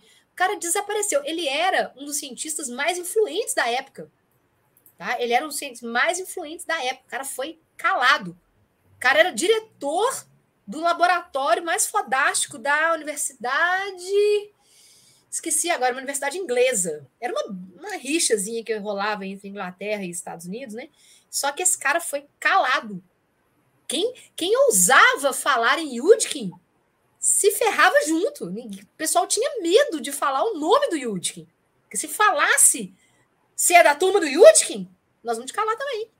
Então, e galera, o curioso disso, né, me ver que há poucos anos, eu acho que há dois, três anos, ah, os bastidores vieram à tona, né, do, dos, dos 22 países, né, a, o, a, os rascunhos, tudo isso foi ficou claro, já está documentado que ele se assinou. Tem, tem documentos também da, da indústria de pagar, pagando mesmo para calar essa galera. Então já está tudo exposto, né? Documentário do Gary Taubes maravilhoso. Ele mostrando. É o Gary Taubes e a Nina Titles. Essa dupla é fantástica. O Gary Taubes tem um documentário, ele vai mostrando todas as evidências, todos os documentos da indústria, as cartas trocadas, né? Para poder ter propininha ali. Ou oh, os caras compraram. Os caras compraram um Senado americano, velho. Os caras compraram um senador americano para votar nas leis a favor da indústria do açúcar. Olha o nível que os caras chegaram. E o povo está aí até hoje achando que a culpa é da gordura saturada. E aí, MV, essa é a pergunta que eu ia fazer agora. Até que ponto a gente sabe hoje, décadas, quatro décadas depois, a relação da gordura saturada e doenças cardiovasculares? Ó, oh, o negócio é o seguinte: qual é que é a hipótese deles, né? Que nunca foi confirmada, nunca. A hipótese deles é gordura saturada, sobe o colesterol, colesterol alto é causador de doença cardíaca. Não, gente, colesterol não é tudo igual. Colesterol não é igual. Você tem várias frações do colesterol. Você tem HDL, você tem LDL, você tem VLDL, tá? E o que, que acontece? O problema todo não é o colesterol. O problema é qual fração do colesterol. Tá? A gordura saturada aumenta o colesterol, principalmente o HDL. Colesterol bom, é o colesterol que recolhe né, a, a gordura dos tecidos e leva de volta para o fígado. O problema todo não é a gordura saturada que aumenta o colesterol. O problema é a qualidade desse colesterol. Qual que é o problema? A gordura vegetal hidrogenada, gordura trans, o óleo de soja, o óleo de milho, girassol, canola, esses óleos poliinsaturados, que apesar de nós necessitarmos de, de, de gorduras insaturadas, na nossa alimentação a gente precisa de todas. A gente precisa da saturada, a gente precisa da monoinsaturada, da poliinsaturada, ômega 3, ômega 6, a gente precisa de todas. O problema é que o desbalanço no consumo é que complicou a coisa. A quantidade de ômega 6, que é o poliinsaturado mais pró-inflamatório, ela disparou. Porque ela está presente aonde, principalmente? Nos, nos produtos industrializados. Ela está presente no seu pãozinho, no pão integral, na barrinha de cereal, no molho que você compra pronto para o seu macarrão. A gente já está perigar, tem gordura até na água. Estou exagerando, tá? Mas tem gordura saturada, é, insaturada, poliinsaturada, a gordura ruim, tá? Na maioria acachapante dos produtos industrializados. Até aquela castanha de caju que você compra, dá uma lidinha lá no rótulo lá. Porque ela se ela é for frita, frita né? Na, na, gordura vegetal, né? É, é frita na gordura vegetal. A castanha de caju você tem que comprar ela assada. Não compra aquela castanha de caju frita, aquela que brilha assim, ou não. Compra a castanha de caju assada, porque senão eles fritam ela na gordura vegetal. Então, o que, que acontece? Esse desbalanço na quantidade de, de, de poliinsaturados que a gente começou a ingerir e não foi pela comida de verdade, foi pela comida industrializada, esse desbalanço começou a causar uma inflamação extrema. Começou a mudar o perfil do nosso colesterol. Aí fizeram um estudo, eu adoro citar esse estudo, eu posto ele no meu stories direto. 512 hospitais americanos, isso foi um ensaio clínico randomizado. 512 hospitais americanos num total de 136 mil pessoas que chegaram infartando nesses hospitais. Então, esse estudo demorou muito tempo, ele foi um estudo muito longo. 136 mil pessoas chegaram infartando em 512 hospitais americanos. Aí falaram assim: vamos ver como é que tá o colesterol dessa galera, né? Vamos ver se vai bater, né? Porque, bom, estão chegando infartando. Né? A gente quer saber, porque colesterol não mata ninguém, o que mata é um infarto. Mas será que esse infarto está sendo causado pelo colesterol? Vamos ver. Aí, quando mediram o colesterol da galera que chegava lá infartando, 75% desses pacientes que chegavam infartando tinham colesterol baixo, o normal. Só 25% dessas 36, 136 mil pessoas, só 25% é que tinham colesterol alto. A maioria. sabe lá desses 25% que estavam infartando por conta do colesterol? Não, calma, nem entrei ainda na, na estratificação da coisa, não. Estou falando só no colesterol total aqui. Só de colesterol total, você já mata o argumento. Com esse ensaio clínico, você já mata o argumento. Você fala, pô, cara, não tem jeito. Como que o colesterol alto está matando se as pessoas estão infartando, a maioria das pessoas está infartando com colesterol baixo ou normal? Coisa errada. Então, daí você já refuta. Fala assim, bom, então, ó, eu acho que não é gordura saturada, não, porque a gordura saturada está aumentando. E aumentar o colesterol nesse sentido é bom, porque aí você vai cair na casa dos 25%. Que não, que, né? Então, pera lá, tem alguma coisa errada. Aí começaram a estudar, começaram a estudar, começaram a estudar. E viram que as gorduras, os óleos poliinsaturados, principalmente a gordura trans, ela estava o quê? Oxidando a molécula do LDL. O LDL mudou a conformação dele. Ele começou a ficar pequeno e denso e oxidado. É esse LDL, esse específico aí, ó, que começou a causar a doença aterosclerótica. O problema é isso, eles começaram a pensar, assim, ué, então não é o colesterol total, não. É esse cara aqui, ó, o LDL, que começou a ficar pequeno e denso, que ele está sendo oxidado por causa da quantidade absurda de gorduras poliinsaturadas que as pessoas estão comendo, que está mudando essa conformação da molécula. E é essa molécula que está lá, ó, entrando pela parede do endotélio, os macrófagos vão lá, come aquela molécula e vai causando uma reação autoimune. E aí a pessoa começa a ter calcificação na artéria. Tem nada a ver com. Mas, mas tem alguma ciência mostrando isso, que a gordura saturada seja segura, não oferece risco, MV? Um homem tem para dar com par. E não é observacional, não. É ensaio clínico randomizado, meta-análise de ensaio clínico randomizado, mostrando que a gordura saturada não só não faz mal, como ela é um fator de proteção cardiovascular. Peraí, velho. Calma. Vamos lá. Olha esse estudo aqui, gente, que está na tela de vocês. Ele foi publicado nada mais, nada menos do que no Journal of American Cardiology. É simplesmente a revista de cardiologia mais respeitada no mundo. Para o cara conseguir publicar um artigo no, no, no American Journal of é, Cardiology, é, assim, muito difícil. Ele é peer-reviewed, é uma literatura peer-reviewed, ou seja, o que, que é isso? Na hora que você submete um artigo à publicação numa revista dessa, tem uma galera, tipo uns dois, três, quatro. Tem revista que chega a ter até cinco revisores, tá?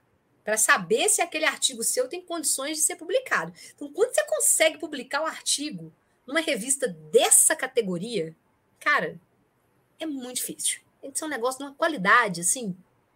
Não estou falando que uma revista dessa não pode ter um negócio ruim, não. Pode ter. Mas é muito difícil. Muito difícil. E os caras publicaram uma revisão de literatura e olha já no abstract.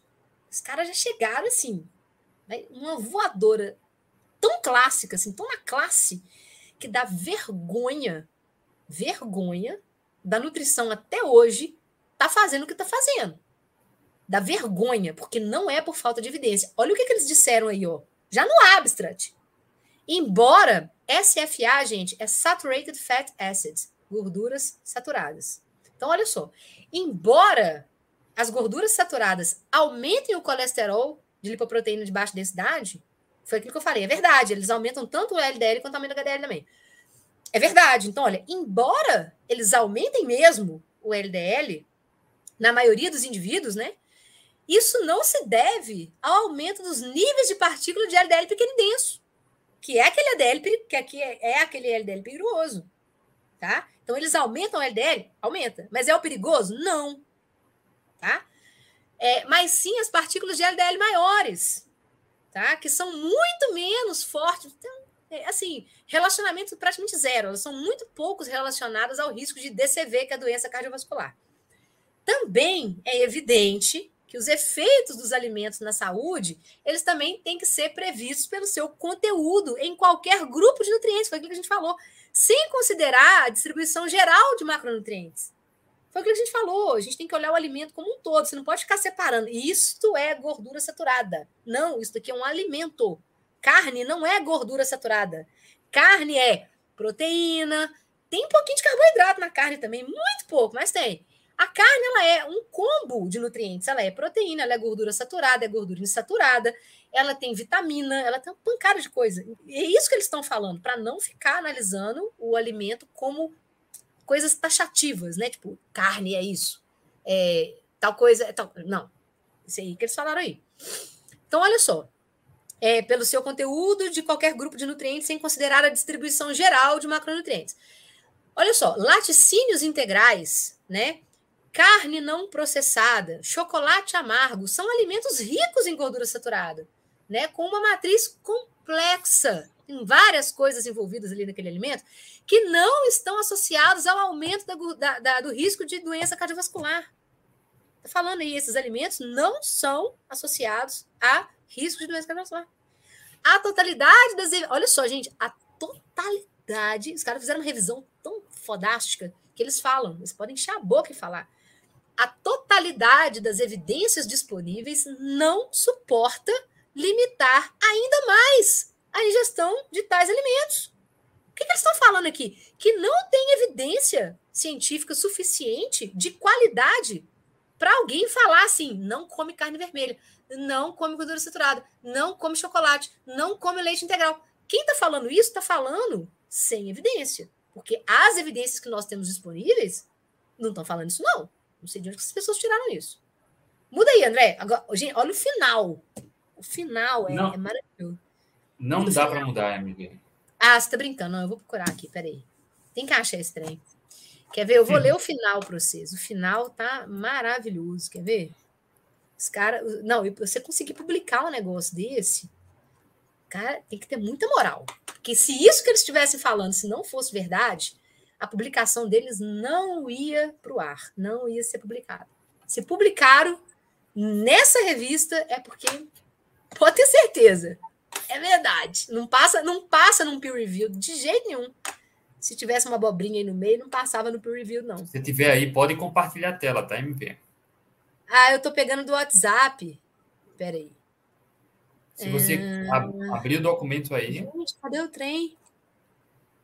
Ah, é porque eu te mandei pelo Instagram, por isso Exato. que não tá aqui. Foi por isso, eu te mandei pelo Instagram. Ô, André, vê se você consegue compartilhar comigo. Tá. Então eu teria, que ter, eu teria que sair da live aqui para mostrar pro pessoal. Ô, gente, que maldade. Vê se você consegue pegar do Instagram e jogar aqui no Zap, porque o final é maravilhoso. Dá vontade de mandar fazer um quadro com esse artigo, assim, pregar na parede. Vou fazer uma camiseta, assim, fazer uma, vou fazer uma fotocamisa. Vontade com ela para aula na faculdade. Vontade. Não pode fazer isso, não. Eu vou ser apedrejada lá, se fizer isso. Mas dá vontade. Manda, manda no zap, André, porque não, o aqui. É um negócio tão, tão gostoso para o pessoal que fala as bobagens. Olha isso aqui, meu filho. Pega aí para nós.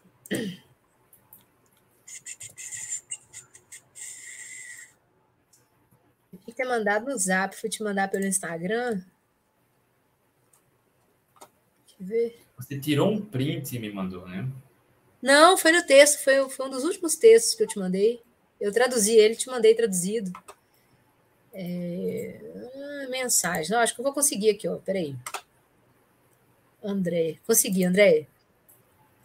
Consegui, ó. Ó o finalzinho, ó o finalzinho. Mandou por onde? WhatsApp?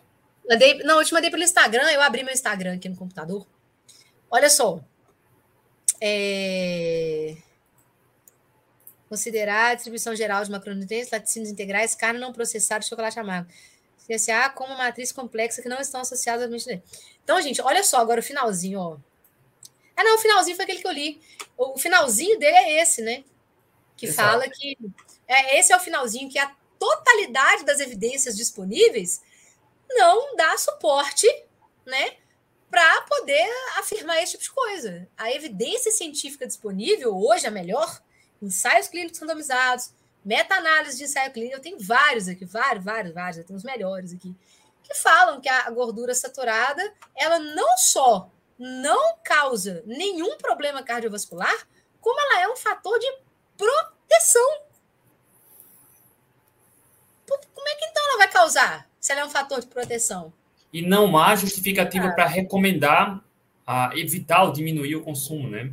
Inclusive, tá. MV, me dá uma dor no coração quando eu chego no supermercado e tem aquela bandeja de coxa e sobrecoxa de frango sem pele. E ainda é mais caro, cara. É muito bizarro isso, né? E já vem temperado. e já, não, e já vem temperado, né? Povo, gente, o pessoal acha que é uma vantagem comprar produto temperado. Não faz isso, meu amigo. Você pode lê-la, lê, lê os ingredientes lá, o que é o tempero. Tem gordura vegetal hidrogenada, sabia? Tem gordura Açúcar, trans... maltodextrina, vai ter enfim, um monte de bruxaria. Nitrito, nitrato. Ai, meu Deus. MV, chega batendo. Chega batendo, André. Nós temos assunto demais, meu filho. Deixa nós. Rapaziada, uma salva de palmas para Maria Vitória Abreu. Uma salva de palvas. Uma salva de palmas. Como sempre, dando show, enriquecendo pra caramba, trazendo conhecimento. E é disso né, que a gente precisa, de pessoas trazendo o que funciona na realidade, trazendo boas evidências, porque por mais que a gente passe a vida, né, todo mundo aqui há décadas ouve, né, para evitar alimentos ricos em gordura, priorizar desnatados, light, diet, evitar gordura saturada, mas quando a gente vai ver na literatura, nos mais altos níveis de evidência, não tem justificativa para isso. Né? A espécie humana sempre, sempre comeu comida de verdade, sempre priorizou carne, carne gorda, e não tinha esses problemas que tem hoje. As pessoas ficam insistindo no erro, naquilo que não está funcionando, porque acreditam que está fazendo certo. Né? Desnatado, light, diet, cara evitando gordura saturada.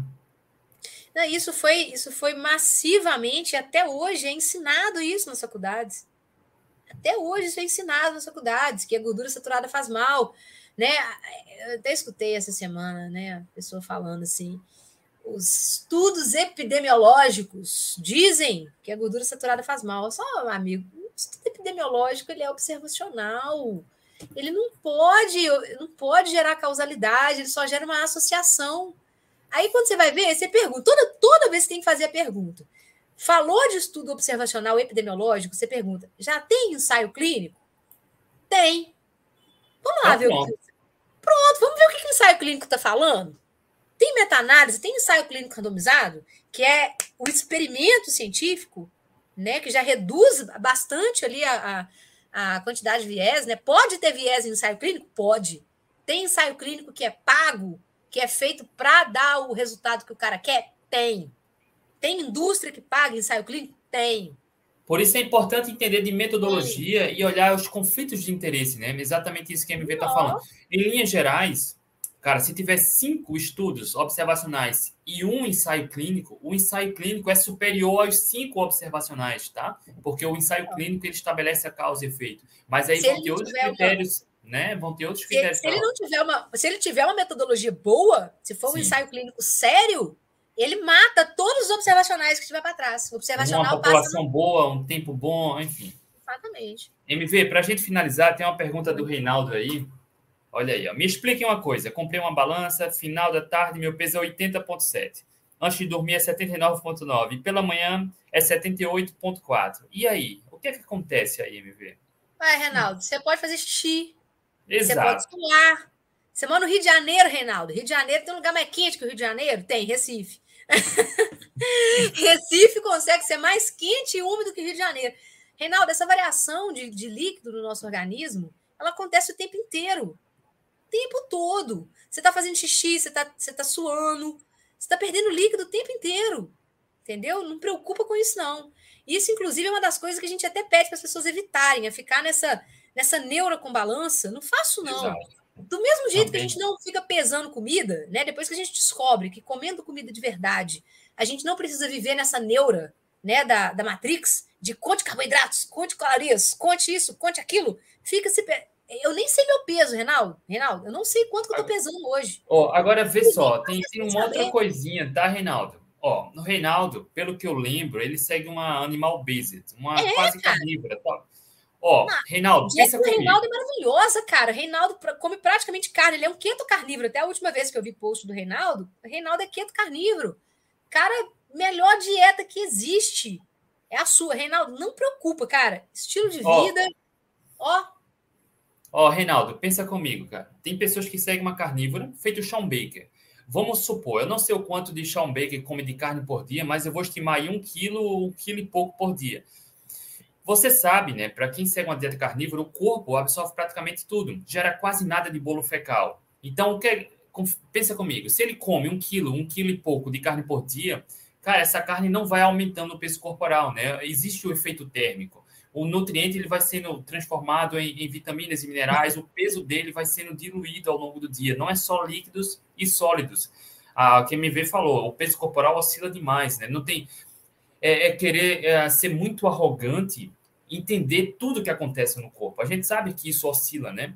Então, para quem segue uma dieta mais carnívora, não, principalmente, né, não se preocupa com isso, cara. O peso vai oscilar de qualquer forma, é, tá? Igual, quer ver? Igual, igual ele falou ó, o peso dele oscila aqui, ó, entre 79,9 80,7 e 78,4.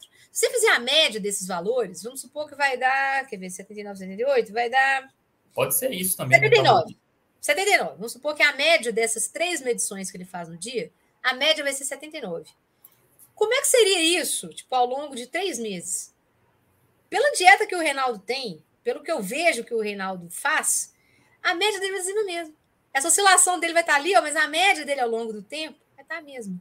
E aí a pergunta, agora, Reinaldo, eu estou falando, eu sei que você fez uma pergunta aqui só para, né, curiosidade, mas tem muita gente que realmente é neurada com isso. Tá? E eu converso com as pessoas todos os dias, né, lá na mentoria, então a gente vê que as pessoas são muito neuradas com peso. Tem, e eu já fui assim, porque quando eu comecei meu processo de emagrecimento, era muito legal a gente ver o peso da gente caindo. E naquele dia que ele caía menos, ou então às vezes ele aumentava, ai meu Deus, ai eu parei de emagrecer. Engordei, parei de emagrecer. Não, não é assim, né? Deus, não, e não é assim, gente. O, o nosso organismo ele não é matemático. Né? Assim, tem variações fisiológicas ali que acontecem. Mulher, principalmente na menstruação, retém líquido demais. O peso da gente na, no, durante o período ciclo menstrual, às vezes varia 2 quilos, mas não é quilo de gordura, é quilo de líquido retido. A gente fica inchada. Eu, na, na minha menstruação, fico inchada. Eu nem me preocupo com isso. Então, o que, que acontece? A pessoa tem que ficar preocupada com o que ela está comendo. Se está comendo comida de verdade, colega, não tem nada melhor nesse planeta do que comida de verdade. Então, despreocupa. Despreocupa. Não preocupa com balança. Preocupa com. Aí, o que, que você tem que prestar atenção? Na sua disposição. Está disposto? Está acordando bem disposto de manhã? Está acordando com energia? Está tá tendo energia? Está tendo disposição? Está tendo libido? Está tá afim de namorar? Você está tendo é, clareza mental? Você na hora que você vai estudar, na hora que você vai trabalhar, você está tendo dificuldade para lembrar das coisas ou você está lembrando rápido? Seu cérebro está funcionando rápido? Como é que está o seu intestino? Você está tendo diarreia? Está tendo prisão de vento? Não está? Está beleza? Está rodando legal? Sua vida mudou depois que você começou a comer comida de verdade? Então, por que você se preocupar com peso? Por que você se preocupar com o número? Para de procurar sarna para você coçar, amigo. Para de procurar sarna para você coçar, pelo amor de Deus. Sai dessa Matrix, cara. MV,